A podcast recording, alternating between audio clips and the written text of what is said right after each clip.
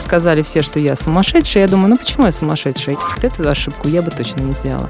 Вот деталь может стоить. Вот конкретно мне она стоила там золото. Я была бы трехкратной чемпионкой Европы, а так только двухкратная. Вообще не заморачиваюсь ни с питанием. Люди не только полнеют, они именно стареют. И вот это мне, как женщине, мне все время казалось, что это, это ужасно страшно, поэтому не хочу так. Да вокруг все стали бегать. Это был какой-то кошмар. Самое приятное было, когда я услышала мельком, как а, моя Маша представляется в песочнице, подходит к девочке и говорит, привет, меня зовут Маша, и моя мама быстрее всех бегает. Для меня бег стал таким выходом из вот этого всего, да, успокоить сознание, пробежаться, никому ничего не должен, не надо собирать друзей, не надо куда-то ехать. Вышел, побежал, все.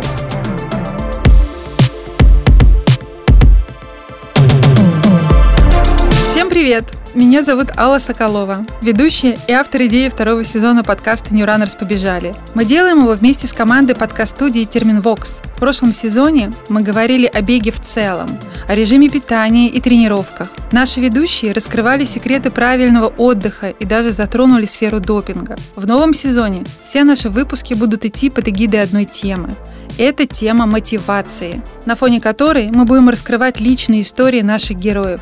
И сегодня наша гостья – это прекрасная Светлана Абросимова. Света – заслуженный мастер спорта по баскетболу, бронзовый призерка Олимпийских игр.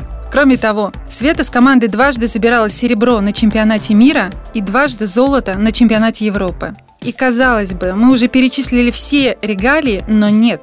Света – чемпионка WNBA в составе баскетбольного клуба Сиэтл, женской Евролиги и мировой лиги ФИБА. В этом выпуске мы со Светой поговорим о мотивации не только в профессиональном, но и любительском спорте. Узнаем о том, как встать на ноги после поражения и как пережить завершение успешной спортивной карьеры, а также как начать бегать, пробежать полумарафоны, марафон и как увлечься любительским видом спорта. Также мы выясним, удовлетворяет ли ее старт и финиш марафона после призового места на Олимпийских играх. И, конечно же, расспросим о материнстве, ведь Света мамочка двойняшек. Уже не терпится начать. Ну что, Побежали?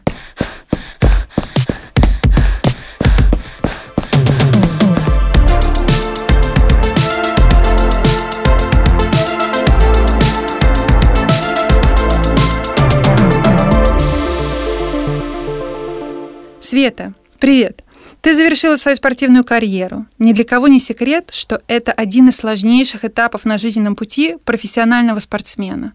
Как ты с этим справилась? Что чувствовала? Во-первых, а, здравствуйте. Спасибо большое за приглашение. Конечно, было непросто, но мысль о завершении, наверное, началась уже с 25 лет. И все время с девчонками общаешься, и многие спрашивают, а что после, а что после. И ты как-то с этой мыслью живешь, думаешь как бы об этом, но каждый год все больше, больше, больше. И каким-то образом я дала сама себе установку, что, наверное, заканчиваю где-то к 32-33 годам я закончу. И так и произошло. Как раз мне исполнилось 32 года, и в тот момент э, произошла интересная история. Я не на 100% была уверена, что я закончу именно вот в то лето, но произошла история, связанная с Российской Федерацией баскетбола. В тот момент шли перевыборы президента, и был всего один кандидат. Такая длинная история для совершенно другого подкаста. Но ты все равно, ты хотя бы вкратце нам поясни. Вкратце была очень э, понятно. конфликтная ситуация. Ушли президенты, переворот Федерации, и, в принципе, из баскетболистов, из нашего сообщества не было кандидатов в президенты. И пришла совершенно непонятная женщина из другого вида спорта, которая сейчас находится в бег бегах. Я очень хорошо знаю, про что ты говоришь, потому что да. я сама ушла из Федерации баскетбола буквально накануне, перейдя в Оргкомитет Сочи 2014, и я прекрасно понимаю, про что ты говоришь, про ту атмосферу. То есть, по сути, это послужило такой вот э, точкой для окончательного принятия решения? Да, я выдвинула свою кандидатуру. Мне сказали все, что я сумасшедшая, что у меня нет никакого опыта в плане там, я никогда не руководила ни компанией, не была ни менеджером, ничего, но я была уверена в себе, потому что я знала баскетбол досконально, с первого класса, с 7 лет. Я была и прошла все ступени, детский спорт, юниорский спорт, играла за сборную, профессиональную, и э, была уверена, что, ну, все-таки я знаю лучше, чем человека, который пришел из гребли. И э, в период вот именно подготовки к выборам и вот этой войны предвыборной, которая пошла очень, то есть, ну, ну там такие вещи про меня говорили страшные, печатались. Это была реальная криминальная какая-то структура, которая пыталась зайти в федерацию. И я решила, что, наверное, ну, неправильно будет в этот момент подписывать еще контракт, угу. с какой-то командой. И я приняла решение, что, наверное, надо на этом остановиться и уже защищать свой любимый вид спорта вне площадки. И так как-то это и получилось. Плюс всегда хотелось уйти на высоте. И я уходила и знала, что я еще много-много лет могу играть на этом уровне, соответствовать уровню сборной и все. никогда не хотела сидеть там на скамейке запасных и вот просто получать деньги. Поэтому ушла и ушла. И в течение следующих, может быть, пяти лет я еще ходила, играла в баскетбольчик, так против ребят, получала удовольствие уже без тренеров, без всего, но вот сама еще играла. Да, это такой, получается, непростой был период и вообще для баскетбола в целом, и он был таким переломным, и, по сути, твоя жизнь тоже кардинально изменилась. Я так думаю, да, если можно так сказать, разделив твою жизнь на до и после, Потому что баскетбол для тебя это была профессия, это был стиль жизни, образ жизни. Ну, в принципе, это все. Это то, чем ты жила долгие годы, с детства до такого вот а, среднего возраста. Ну хорошо, если ты еще пять лет потом играла, да, в так вот свое удовольствие, скажи тогда, когда ты смотришь баскетбольную игру сейчас по телевизору или в режиме офлайн, срабатывает ли мышечная память? Хочется ли тебе выйти на площадку, помочь перехватить мяч? Или ты комментируешь и даешь указания с трибуны или возле телевизора? Как ты ведешь себя? Расскажи мне. Но если я смотрю а, баскетбольный матч в тишине сама, когда никто меня не отвлекает, смотрю чаще всего на ошибки. Потому что даже если ты а, смотришь мужчин, там, лучшую лигу мира, НБА, какой-нибудь финальный матч, ты все равно видишь вот эти нюансы, которые ты думаешь, ну, меня даже в школе учили это не делать. А тут люди это делают, профессионалы, которые там зарабатывают десятки миллионов долларов, и это сразу бросается в глаза, это никогда не уйдет, вот это знание игры изнутри. И я даже сама сижу, думаю, ну, вот эту ошибку я бы точно не сделала. И, конечно, просто восхищение хорошими матчами, потому что их не так много, и, к сожалению, тот же российский баскетбол не на очень хорошем уровне. И когда ты действительно попадаешь на какую-то игру, которую ты можешь смотреть просто не отвлекаясь, я реально получаю кайф.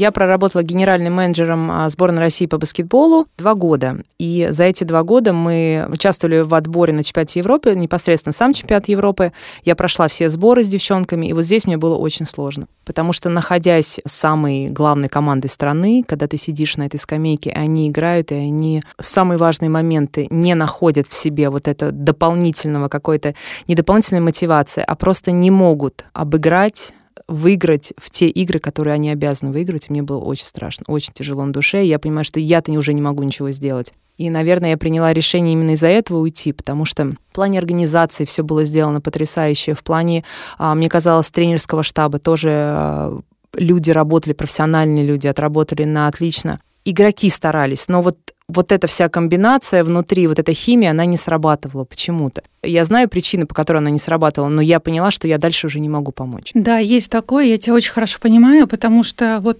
пока ты играл, я, собственно, была менеджером нашей женской сборной 6 лет, и я очень хорошо понимаю вот эти чувства, и знаю весь объем работы, который должен выполнять и выполняет менеджер, и что зависит от него, и как будет готова сборная, вот именно с административной и управленческой точки зрения, и как иногда бессильно и хочется вырваться и каким-то образом помочь на площадке, несмотря на то, что я не играю, я управленец, по сути, но это такой, действительно такой челлендж, когда ты чувствуешь, что, что ты не можешь уже помочь вот во время игры. И а, мало кто а, знает и понимает, что именно судьба чемпионата, она происходит там, да, это ты да. готовишься, может быть, в течение года. Кто-то там скажет, я всю жизнь готовился к той же Олимпиаде, к чемпионату мира.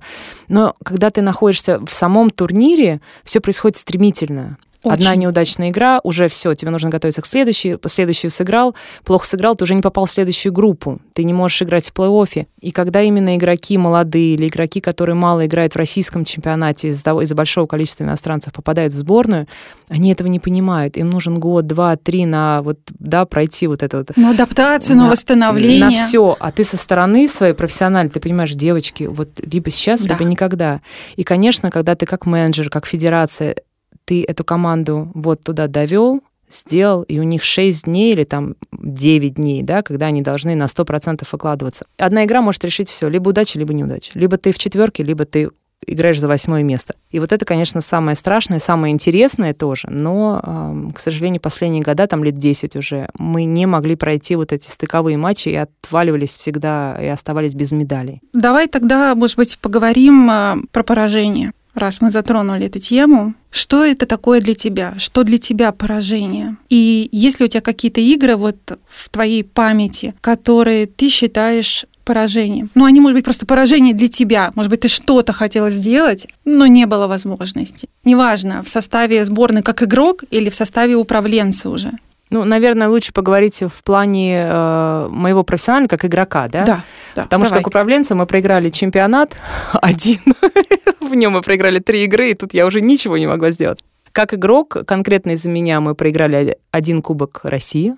Я на последних секундах промахнулась трехочковой, и мы проиграли у себя дома, и в команде все все понимали, все друг друга поддерживали, все сразу сказали, это не твоя вина, тут не один игрок, но ты в душе летишь в этом самолете и думаешь, ну вот, вот забей, и он летел очень хорошо. Особенно то чувство было, что вот оно прям. Но мячик выскочил из корзины, и мы проиграли Кубок России. Были поражения, когда мы чувствовали такое счастье и гордость. А, например, когда мы заняли, кажется, 96-й год, чемпионат мира, мы заняли второе место. И мы проиграли австралийкам в финале, но до этого мы дернули Америку. Да, я помню эту игру, да. я хотела ее тоже привести в пример, хотела тебя спросить. Вот что ты и, чувствуешь? Да, и это тот турнир, когда ты возвращаешься полностью победителем с высоко поднятой головой, и даже австралийки, которые заняли первое место, и мы-то, глядя им в глаза, все понимали, и они понимали, что вы-то никогда Америку не обыгрывали, а мы это сделали. И они понимали, что мы им сделали самый большой подарок судьбы. Да, у нас не хватило сил на финале именно против них, но американцев мы обыграли, американок, и среди них было очень много знакомых людей, которые играют в России за сумасшедшие деньги. Даже сейчас, там прошло уже сколько там, 14 лет, я когда вижу девчонок, этих американок, они-то знают, что все-таки у нас по гамбургскому счету ну, где-то там чуть-чуть, конечно, сравнялись. Но Поэтому... тогда очень сильно тряхнули американскую сборную и российскую сборную, действительно стали сильно побаиваться и с большой опаской посматривать. То есть как бы это такая была заявка на самом деле, и да, финал случился раньше, чем ну, он должен был бы быть. То есть это да, это та серебряная медаль, вот как они говорят пафосно, с золотым отливом, но для нас это действительно так. Были моменты, там один чемпионат Европы, когда мы вели и пропустили, как раз-таки трехочковый против нас забили, и мы понимали, была совершена ошибка, и одной из моих ближайших подруг ошиблись в защите по очень глупой. Эти поражения остаются на всю жизнь, и ты детям, молодежи рассказываешь, что баскетбол состоит из маленьких деталей. Вот деталь может стоить. Вот конкретно мне она стоила там золото. Я была бы трехкратной чемпионкой Европы, а так только двухкратная. Угу. То есть какие-то моменты, когда тренер про них говорит, но мы же нам все время хочется, мы спешим, мы хотим что-то красивее сделать, быстрее. Показать себя. Показать себя, да. А вот эти детали, которые тренер тебе постоянно, это как учитель, который вот делай mm-hmm. вот так, вот так положено, сделай так. А ты, да можно же вот так вокруг. Оказывается, что нет, все-таки они правы, тренеры. Как ты справлялась с этим ощущением поражения? Ведь наверняка самый большой критик для себя самой — это ты. Ну, очень помогало, что я играла в разных чемпионатах. То есть заканчивается этап со сборной, погоревал день или порадовался два дня, заехал домой, переоделся, и уже ты летишь в свой клуб, где ты, ну, в профессиональной лиге играешь, у тебя новый сезон. Либо я летала 10 лет, я играла в американской лиге WNBA. То есть это уже другой коллектив, тренеры другие. Да, внутренне остается какое-то неудовлетворение, но ты понимаешь, здесь нельзя уже расстраиваться, горевать, просто делаешь работу над ошибками двигаешься дальше. Но таких поражений было очень мало, слава богу. Ну, все равно, тут иногда даже одного достаточно, достаточно, и кто-то занимается самоедством всю жизнь. То есть ты находила в себе силы мотивироваться, собираться и дальше уже идти. Из-за большого количества а, игр, тренировок, разъездов это происходило, мне кажется, намного проще. У тебя так не я, было конечно, времени на раскачку. Нет.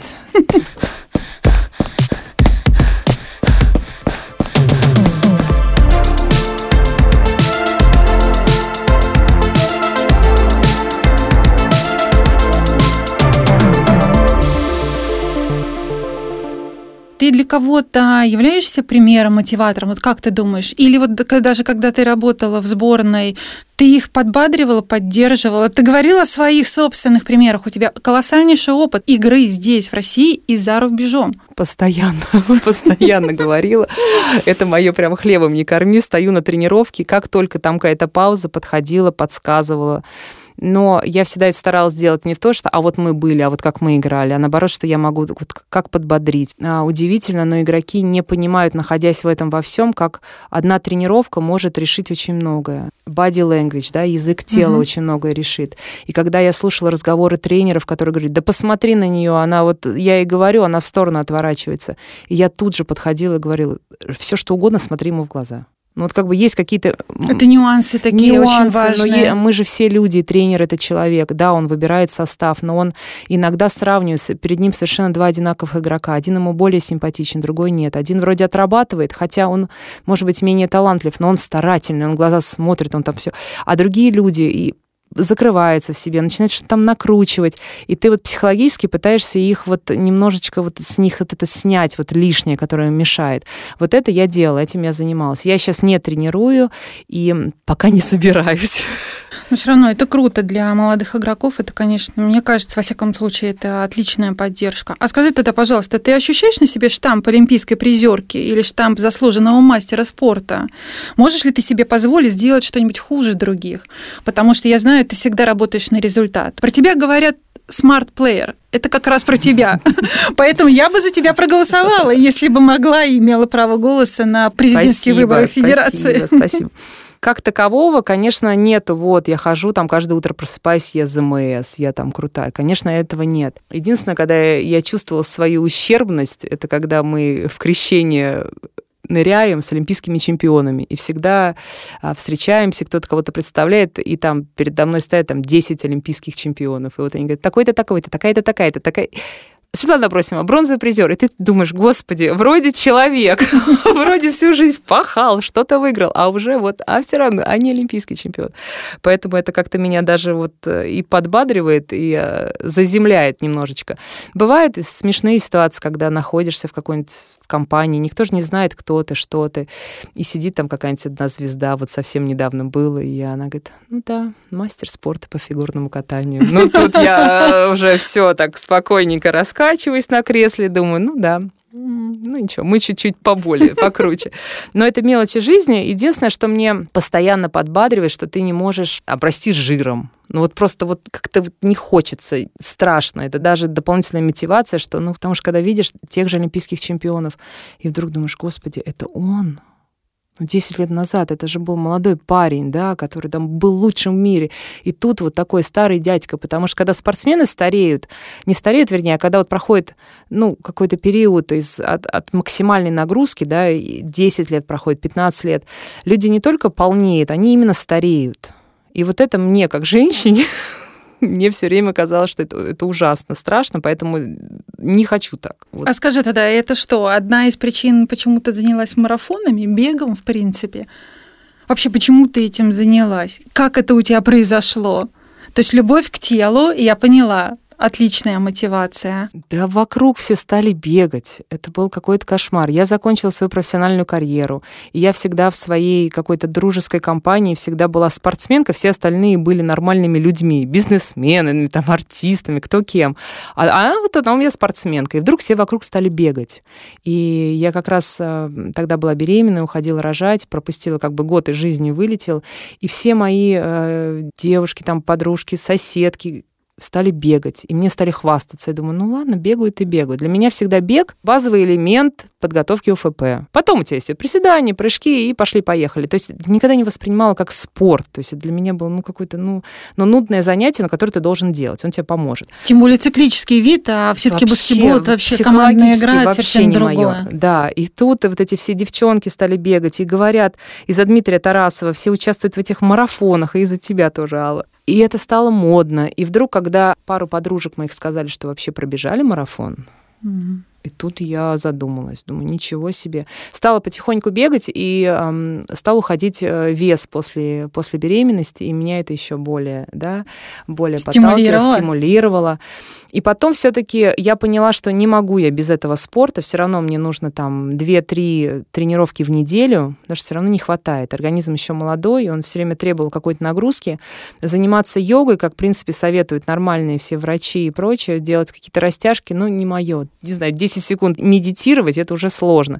Поэтому для меня бег стал таким э, выходом из вот этого всего, да, успокоить сознание, пробежаться, никому ничего не должен, не надо искать, почему не баскетбол, да, почему я дальше не играю в баскетбол, потому что не надо собирать друзей, не надо куда-то ехать, вышел, побежал, все, Просто, простота. Простота, и по крупицам это как-то вот все складывалось, складывалось, и тут давай на соревнования, ну давай, ну и пошло-поехало. Это вообще, это прекрасно. Слушай-ка, скажи тогда, пожалуйста, вот ты уже давно бегаешь, уже пробежала много соревнований. Давай поговорим, в чем разница и сходство между профессиональным спортом и любительским спортом для тебя в плане подготовки, в плане питания, в плане режима дня. Ой, вообще не заморачиваюсь ни с питанием. Знаю, если я тренируюсь 3-4 раза в неделю, могу есть все что угодно. Вот ага. до сих пор, слава богу, организм так работает. Сладости? Сладости. Что мне, а, конечно, безусловно, нравится в беге, вот как ты себя подготовил, так ты и побежишь. Ничего, в принципе, не может произойти. Ну, понятно, там слышишь истории, когда там у людей желчь отходит, да, они марафон останавливаются, не могут добежать. В принципе, я поняла за год там с лишним вот именно подготовки к этим длинным забегам, что тренировка — это все, это твоя база. Здесь никто тебе не помешает, никто тебе не поможет особо. Тогда вопрос к тебе. У тебя есть тренер по бегу? Есть. Есть. Тебе есть. тренер делает план? Или ты э, как? Как у тебя происходит с этим? И ты начала бегать без плана, стихийно? Или начала, ты сразу... начала бегать без всех, потому что мне было очень сложно кому-то платить за то, чтобы меня тренировали. Всю жизнь платили мне. И тут мне говорят, нет, ну подожди, ну нужен тренер, а вот нужно еще поставить технику бега. И я долго сопротивлялась, пока не начали болеть колени, и потом думаю, ладно. Потом мне порекомендовали Анатолия Мухина, который мне категорически не нравился изначально. Ну, просто вообще не мой тип э, тренера. Он очень доскональный, он заставил меня купить все эти датчики, эти страйты, вот эти все гармины, все обвешать меня вот хочет. Я говорю, ну зачем? Вот, вот Анатолий, вот зачем? Я просто, мне скажи, там, сегодня тяжелая тренировка, как я привыкла, да? Угу. Свет, сегодня работаем, давай, сегодня поработали. Там, да. А он там вот это пишет, такая-то мощность соблюдает, такой, да, ну какой-то кошмар. Но в какой-то момент а, мне это очень сильно пригодилось, потому что тело-то было уже изношено от спорта. Угу. И когда пошел объем беговой, а, там больше 30 километров в неделю, я стала рассыпаться. Угу. И бедный Анатолий, он благодаря всем вот этим своим датчикам, а он так на секундочку пробежал, установил рекорд Гиннесса, он пробежал 6 мейджеров один год из 30 там с чем-то. Да, он очень крутой бегун. И он меня как-то вывел на такую оптимальную работу, где я могу и нагружаться, не делая больших объемов, потому что я знаю, некоторые люди бегают там по 20 километров в день там им надо обязательно. Слушай, ну в баскетболе у тебя же было по две тренировки в день. Да, и а каждый тут день. я пробежала, а я тут... больше 15 километров не бегала перед тем, как подготовилась угу. к марафону. И мне казалось, как я, слушай, я там, ну, а, полумарафону, 21, самый длинный мой забег был. Он говорит, ничего, через два месяца побежишь в Берлин. Я говорю, Толя, как это возможно? Он говорит, возможно, по всем показателям все будет хорошо. И как-то я научилась ему доверять, хотя я до сих пор не люблю все вот эти датчики, но что делать? Ну, как бы это вот... Когда случился твой первый марафон? Ну, первый и единственный. Единственный. Пока что единственный. Два года назад э, в Берлине, до всей вот этой пандемии. Вообще я пробежала три половинки, э, один целый марафон.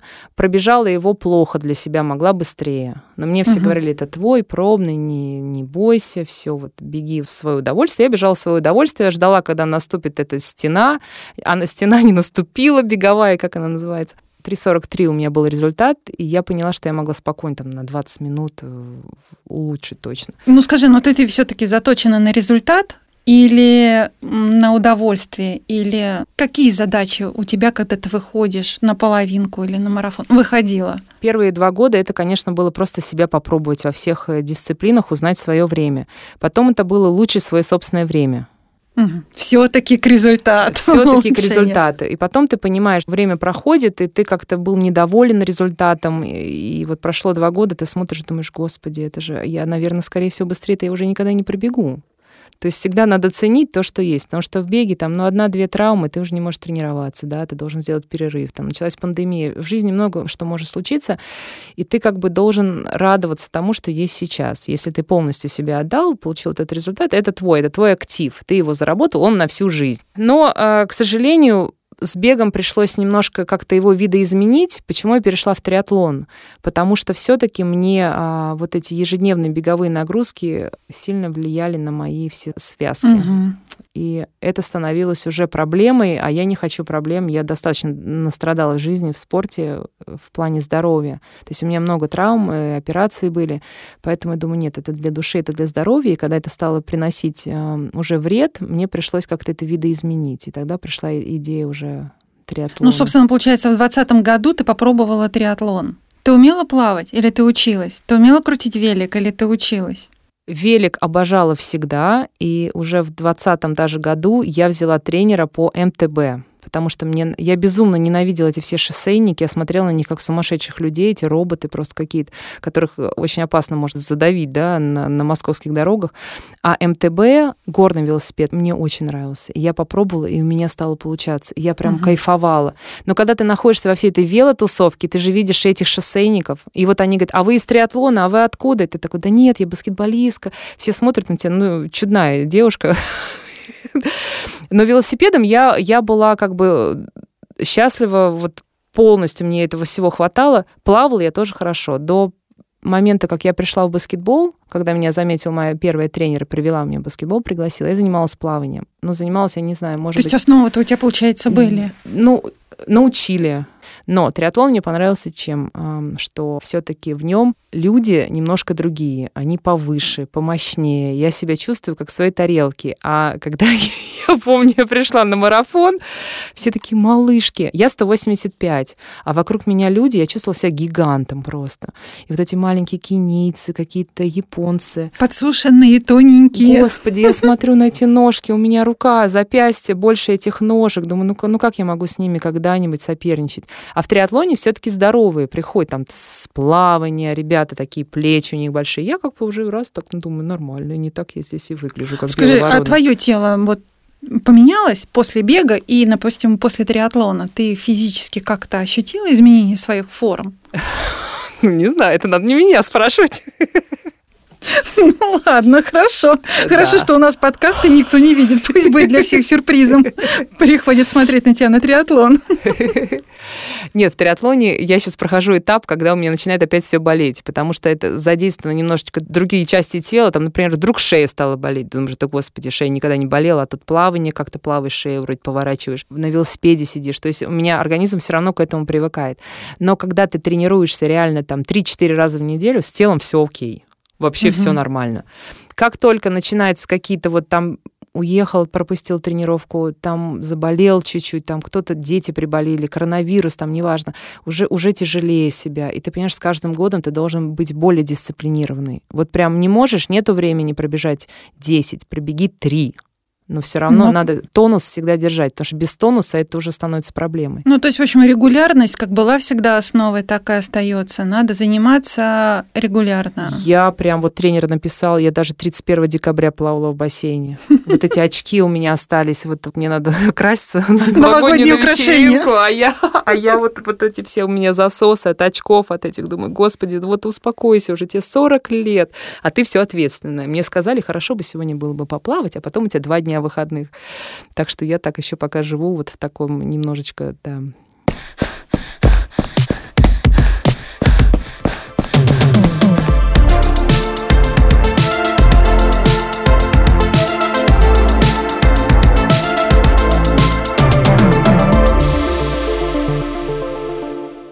расскажи тогда про коронавирус, пожалуйста. Ты переболела уже этим? Нет? Как у тебя в семье? Заболела я и мама. Вот. А, да, обе в легкой форме. Угу. Мама вообще, похоже, ничего не почувствовала, только кроме того, что она потеряла обоняние. Мне два дня было плохо, была температура, и страшно болели суставы, хотя об этом никто тогда не говорил. И может быть, это потому, что ты спортсменка, и у тебя все таки Я представила себе, думаю, если мне будет лет 80, дай бог я доживу, и если вот так будут болеть суставы, вот хуже боли я не испытывала никогда. Когда ты лежишь в кровати, у тебя температура там 38, ты такой весь брошенный, потому что к тебе не может никто зайти. Ты понимаешь, что ты уже все, ты стал заразен, ты должен на всех держаться, и у тебя ноет, вот просто мне это забедренную суставы ломало так, ты не можешь ни сесть, ни лечь. Я пила просто обезболивающие, чтобы вот эту боль снять. Странное ощущение, когда ты ничего не ощущаешь, в плане запахов. Но моя нянечка была счастлива, потому что раньше, когда она готовит утром котлеты, я прихожу и говорю, ну что же вы не проветриваете, ну что же тут я хожу, котлеты, дети покакали, вообще не важно. Жизнь прекрасна. Единственное, что это, конечно, отразилось на беге, на спорте, потому что восстановление стало намного медленнее. И раньше, если я сделаю там две таких серьезных тренировки беговых, у меня сразу такой ну, прыжок был, да, в форме. Угу. Я чувствовала такой, опа, можно дальше прибавлять, изменять там нагрузку. А тут я что-то все стараюсь, стараюсь, а не происходит вот этой какой-то суперкомпенсации, не, не меняется состояние, оно как ровно идет, оно хорошее, но оно вот... Ну, то есть это такой долгий период восстановления у тебя получился, да? Да, вообще кошмар. Мне кажется, оно а до сих пор по времени? Я, я болела в прошлом мае. И ну, ну, минимум там месяцев восемь я ощущала себя вот так вот. Ну, ну, ну что такое? Вот прям тренируешься, а ничего не происходит. Да, это, конечно, здоровье в основе всего лежит. Скажи, пожалуйста, у тебя очень много медалей, наград. Соответственно, на полумарафоне и марафоне тебе на финише тоже вручали медаль. Она не золотая, не серебряная. Да, она где-то валяется, она знаю, до сих обычная. Пор Значок, я говорю, ну как по американской системе, всем учащиеся. Для да. тебя что-то это значит? Вообще мне хотелось бы, чтобы ты рассказала о своих ощущениях на старте, что ты чувствуешь, что ты ощущаешь. Ощущаешь ли ты волнение и как ты ощущаешь большую толпу, массу, в которой ты находишься, и что ты чувствуешь на финише? Ну, прикольно ощущать себя полным любителем, который выходит и там волнуется, пытается там узнать, а что делать, а что вот если вот это, вот это. Вот это было какое-то новое ощущение. Я всегда за новые ощущения, но в пределах разумного. И для меня это, конечно, был колоссальный опыт в плане энергии, вот эта энергетика людей. Сейчас я понимаю, насколько это было круто, потому что сейчас собрать десятки тысяч, это, ну, немыслимо. А тогда, когда ты стоишь в этой толпе и думаешь, они все вообще, они со всего мира, это люди, это очень клево. Что мне еще нравится в таких забегах, что ты на одной и той же трассе, что и чемпионы мира, олимпийские, они вот там 300 метрах от тебя, ну, на старте, потом-то понятно. Но изначально у всех равные условия, это очень круто. В баскетболе этого невозможно. Ты не можешь э, там с Майклом Джорданом стоять в одной команде. И давайте мы сегодня друг против друга будем играть. А в беге это как бы присутствует. Но что связано с медалями, никогда вообще на это не обращала внимания. Почему-то все время удивлялась люди, а дай посмотри твою медаль, как будто, я не знаю, это, это какое-то там ювелирное украшение. Они висят у родителей в доме, там все эти мои медали, беговые, вообще, я не знаю, дети с ними бегают, как с погремушками играют. И единственное, что я себя поймала на мысли, что эм, мои дети, когда я их привожу на... Им почти 4 годика, две девочки-близняшки. Я их, когда привожу на беговое мероприятие, ну, мне кажется, это очень классно. Они смотрят, да, там, спортивная вот эта жизнь, все. И тут я последний забег свой поняла, они же меня видят, что я постоянно проигрываю. Но я никогда не прибегаю первой. я все время, да, я лучше средних всех, ну, по бегунь времени. по угу. времени или бегунов. Но какой бы они ни смотрели забег, они видят чемпиона, потому что их подводят посмотреть вот финиш, и они ждут 5 минут, 10 минут, они ждут свою маму, которая там телепается. И я думаю, ну как же, ну я же все-таки в душе-то я победитель, чемпион, а как я им расскажу? Не приводить их теперь, чтобы они не видели глазами, остается-то то, что ты видишь глазами, мама уставшая бежит предпоследний, но это ужасно. Думаю, ну хорошо, я их приведу, покажу, вот мои медали. Вообще-то я играл в другой вид спорта, но это уже другой, поэтому у меня сейчас вот такой внутренний конфликт происходит. Мотивация в, ну, в семье какая? Ну, что ты еще вот рассказываешь девочкам? Понятно, что они еще маленькие. Но они действительно все равно смотрят на тебя, и ты для них явно все равно пример света. И, ну да, может быть, они долго ждут тебя на финише, но они же потом играют с твоей медалью. Они же наверняка тебе что-то приятное говорят. Самое приятное было, когда я услышала мельком, как а, моя Маша представляется в песочнице, подходит к девочке и говорит, привет, меня зовут Маша, и моя мама быстрее всех бегает. Я думаю, вот это да, все-таки есть надежда. Но, наверное, самая большая мотивация, которую хочется донести вот именно до них, что нужно вот старание. Я им всегда говорю, старайтесь. Вот они идут на английский, я говорю, старайтесь, а, там надо трудиться, да, там есть возможность им помочь, взять лучше там преподавателя, неважно. Скорее всего, они пойдут в очень хорошую школу, да. Но а, вот это качество внутреннее, что нужно трудиться, вот его, мне кажется, нужно давать всем детям, потому что сейчас поколение стало мягче, оно слабее становится. Да, в чем-то они очень умные, они креативные, но вот это внутренний стержень, который она просто надо вот идти и сделать в течение часа, просто страдать, мучиться, потому что потом тебе это поможет. И, скорее всего, это тебе поможет. И я в своей жизни видела такое большое количество людей, которые были талантливее, чем те, которые просто трудились. И вот те, кто трудился, они, они пробили жизнь, и им проще.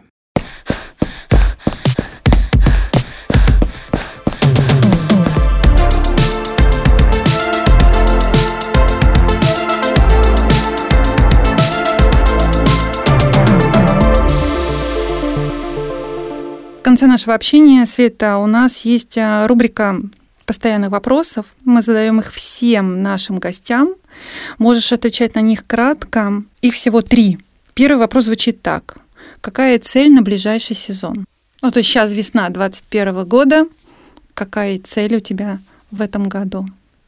Цель завершить успешно два триатлона в Завидово и в Сочи. Ты уже зарегистрировалась? Да. Обратного пути нету. Да. Хочу когда-нибудь войти в тройку в своей категории возрастной. Ну, отличные цели. Второй вопрос. Какое количество денег у тебя уходит на занятия спорта в среднем? Пфф, слишком много. Я поймался на мысли, что пора сокращать эти расходы. Да, конкретно. Какие-то рамки в каких-то цифрах.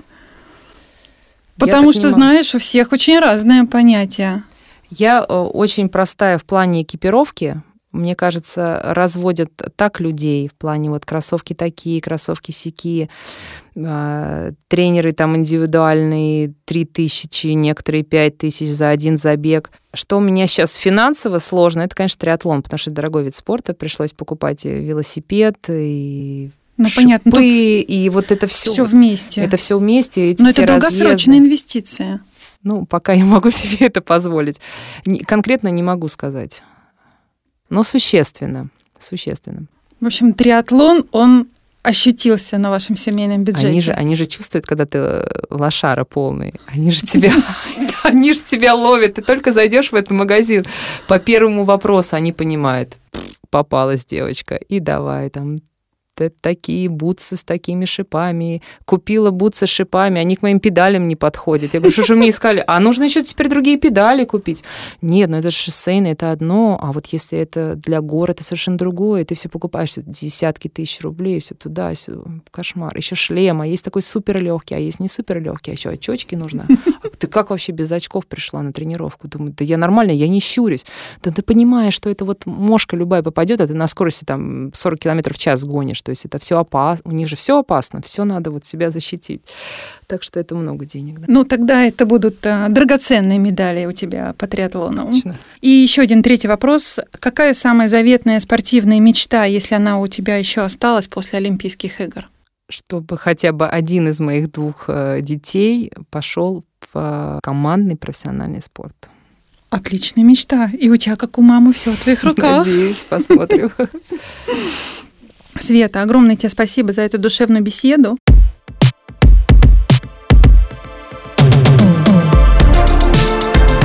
С нами была Светлана Абросимова, заслуженный мастер спорта по баскетболу, бронзовая призерка Олимпийских игр и мамочка двойняшек. И это уже второй сезон подкаста «New Runners побежали». Мы говорим о мотивации и личных историях наших героев – Слушайте нас везде, где вы любите слушать подкасты. Подписывайтесь на нас в социальных сетях, ссылки вы найдете в описании.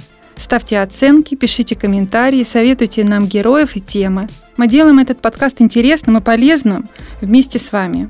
Меня зовут Алла Соколова, ведущая, автор идеи второго сезона подкаста New Runners побежали. Помогает мне в этом редактор портала New Runners Татьяна Батурина и команда подкаст-студии Терминвокс, звукорежиссер Анастасия Музуренко и продюсер Кристина Коржановская.